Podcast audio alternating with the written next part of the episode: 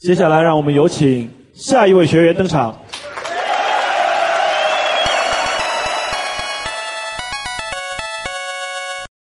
各位小伙伴，大家好，欢迎收听今晚脱口秀，我是大帅逼踢彦祖。昨天我在网上刷到一条沙雕视频，说浙江金华一家商店报警丢了东西，他们店里呢摆了一座关公像，那个小偷呢也不知道是哪根筋搭错了，居然把关公手上的大刀给偷了。啊！小偷被抓以后呢，他说：“我是在逛商店的时候，听到关二哥显灵对我说，你是我的有缘人，这把刀我就送给你啦。”警察当时呢都懵了，就算是关二哥显灵，凭什么别人都不选，偏要选你来当他的有缘人呢？小偷说啊，因为我也不是凡人，我是精灵族。我再重申一遍，我没在开玩笑。那么本期的互动话题，请大家聊一聊，什么时候你会觉得自己不是一个平凡人？欢迎在评论区留下你的神回复。下面马上进入本期的新闻实验室，关注一下发生在我们身边的奇葩新闻。Lady Go！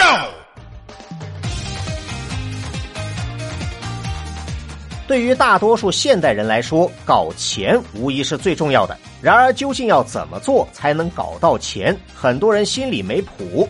前两天呢，我刷到一篇文章，标题是“男性如何实现财务自由”。我赶紧点进去一看，第一条，不要沉迷女色。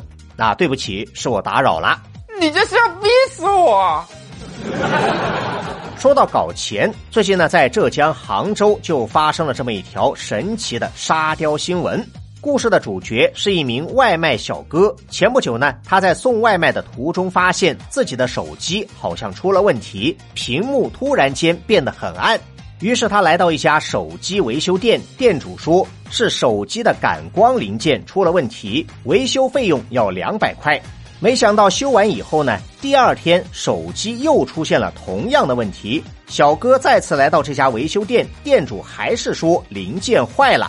当事人呢觉得很无语，昨天你收了我两百，已经修了一次，怎么今天又坏了？于是他报了警，让警察来评理。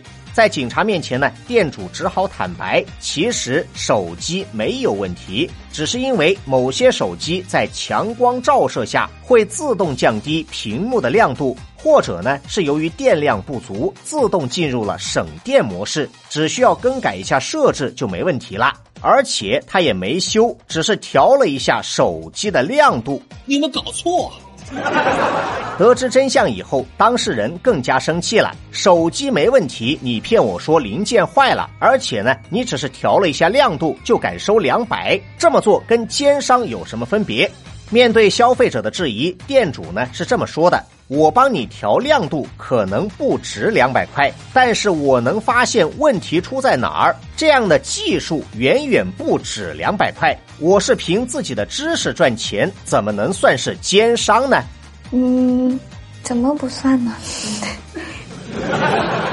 最终在警方的协调下，店主退还了维修的费用，但是他坚持认为自己是对的，拒绝向消费者道歉。律师认为店主收费不合理，这还不是主要问题。他故意捏造事实，欺骗消费者说手机故障就涉嫌商业欺诈。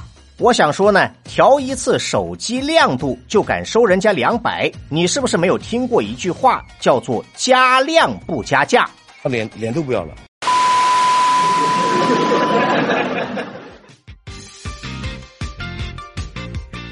每到月底，为了完成任务，我总是免不了要加班。前两天晚上呢，我在疯狂赶节目，后来实在是撑不住了，正准备上床睡觉的时候，看到我的一个同学发了一条非常正能量的朋友圈：“为了明天加油。”我当时呢也受到了鼓舞，还是坚持熬了一个通宵，直到第二天早上看了新闻，才知道油价又涨了。那位同学是想提醒我们要连夜加油。为什么你到现在才告诉我？说到加油，最近呢，在陕西汉中就出了一条非常离谱的新闻。话说前不久，当地警方接到多位车主报警，说他们呢都是在同一间加油站给汽车加油，结果车没开多远就集体抛锚，然后再也开不动了。因此，他们都怀疑是加油站有鬼。经过有关部门的调查，查出了一个十分逆天的结果：涉事加油站的九十二号汽油样品中含水量竟然高达百分之八十八，属于严重不合格。含水量百分之八十八是什么概念呢？我们可以参考一下，可乐的含水量也就百分之八十九，也就是说呢，它都不能叫汽油，只能叫汽水。我一口盐汽水喷！这件事曝光以后，马上就引起了热议，包括央视在内的多数媒体也在持续关注。网友对此呢也是议论纷纷。有人猜测呢，这应该不太可能是人为，有可能是油库漏水。假如真的是人为掺水，只能说加油站是要钱不要命，公开侮辱消费者智商。对得起我们吗？你你妈退钱！目前，加油站的相关负责人已经被警方控制，受害车主的维权行动也在同步进行中。这条新闻也让我想起了一句著名的广告词：“我们不生产水，我们只是水的搬运工。”我只希望查到最后，不要变成临时工，因为这里的水很深，你把握不住。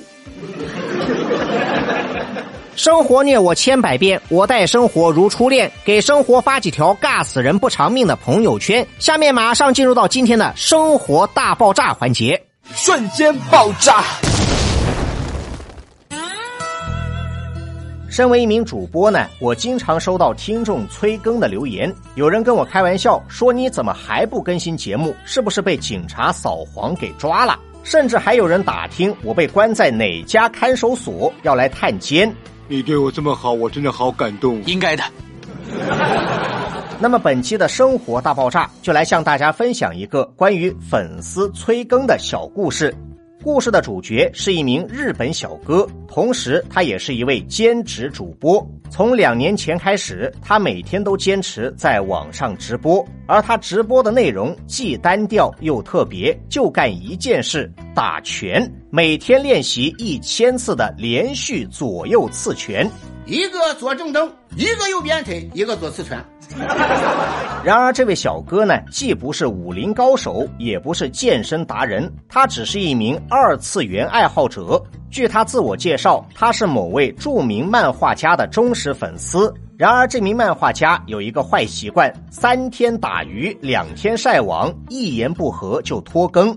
于是，这位小哥呢就开始直播打拳，通过自己的行动来提醒作者：你一天不恢复更新，我就一直打下去，打到你更新为止。真的这么厉害？真的这么厉害？而他之所以要采取这么奇怪的方式催更，是因为漫画中有一个非常经典的角色，为了超越自我，每天坚持练习一万次拳法。这名角色的故事让小哥受到了启发，他也希望用自己的行动来鼓励作者，帮助他重新回到创作生涯的巅峰。然而，现实中的人毕竟不是二次元角色，每天打拳一千次，对普通人来说无疑是一个巨大的挑战。自从开播以来，这位小哥也受到了不少观众的质疑，认为他是作秀，肯定坚持不下来。第一天开播，他打一千拳用了将近四十分钟，打完以后整个人浑身难受。之后的几天都是一副半死不活的样子。等到第五天，就在大家都以为他要放弃的时候，他当场宣布：“今天我要连续打一万拳，感谢大家对我的关注。”而且他说到做到，这一次足足打了六个小时，惊呆了所有人。由于长时间的练习，这位小哥也逐渐掌握了窍门，拳法越来越快。从最开始的一千拳四十分钟，到后来只需要十五分钟就能打完，而且精神状态越来越好，关注他的人也越来越多。每次开播都能吸引五位数的观众，而大家对他的态度也从质疑和嘲笑变成了敬佩与祝福。直到前不久，小哥喜爱的漫画家在个人的社交账号上宣布，作品有望恢复更新。收到这个喜讯以后，他非常的兴奋，当天又打了一万拳以示庆祝。细心的观众发现呢，经过这两年多的艰苦练习，他身上穿的武道服早已经破烂不堪。不少粉丝呢深受感动，甚至有人在评论区留言，希望那位作者能把小哥也画进作品中，算是圆了他的一个心愿。一个平凡人能够每天做一件平凡的事，用坚持不懈的精神打败那些质疑的声音，这就叫做不凡。最后呢，用一句我非常喜欢的歌词来结束本期的节目：谁说对弈平凡的人不算英雄？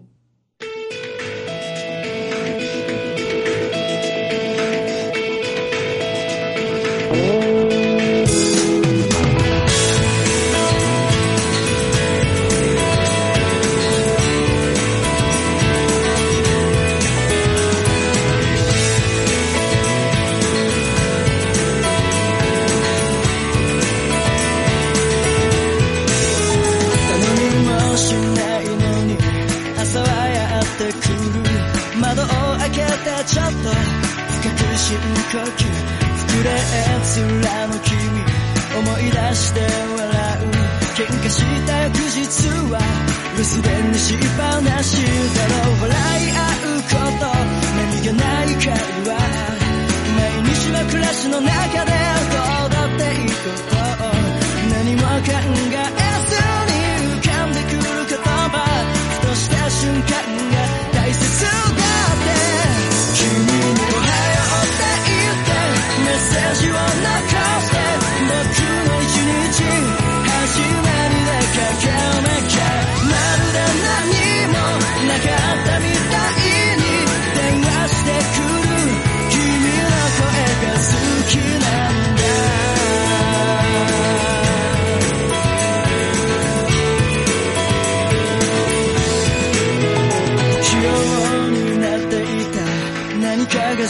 して当たり前なことが不透明になって僕よりも僕のこと。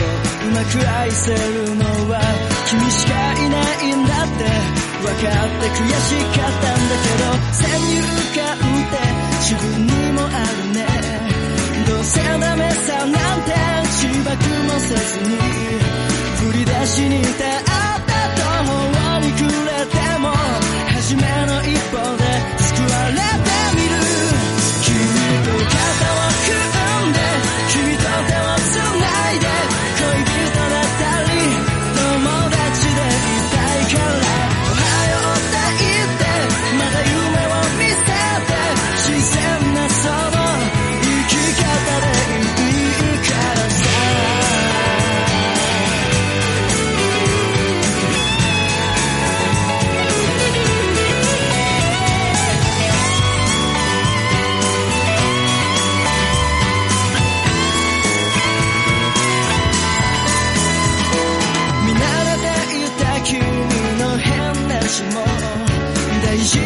事な言葉書くと新鮮に見える素直になれない素直さなんかじゃ君に何にも伝わらない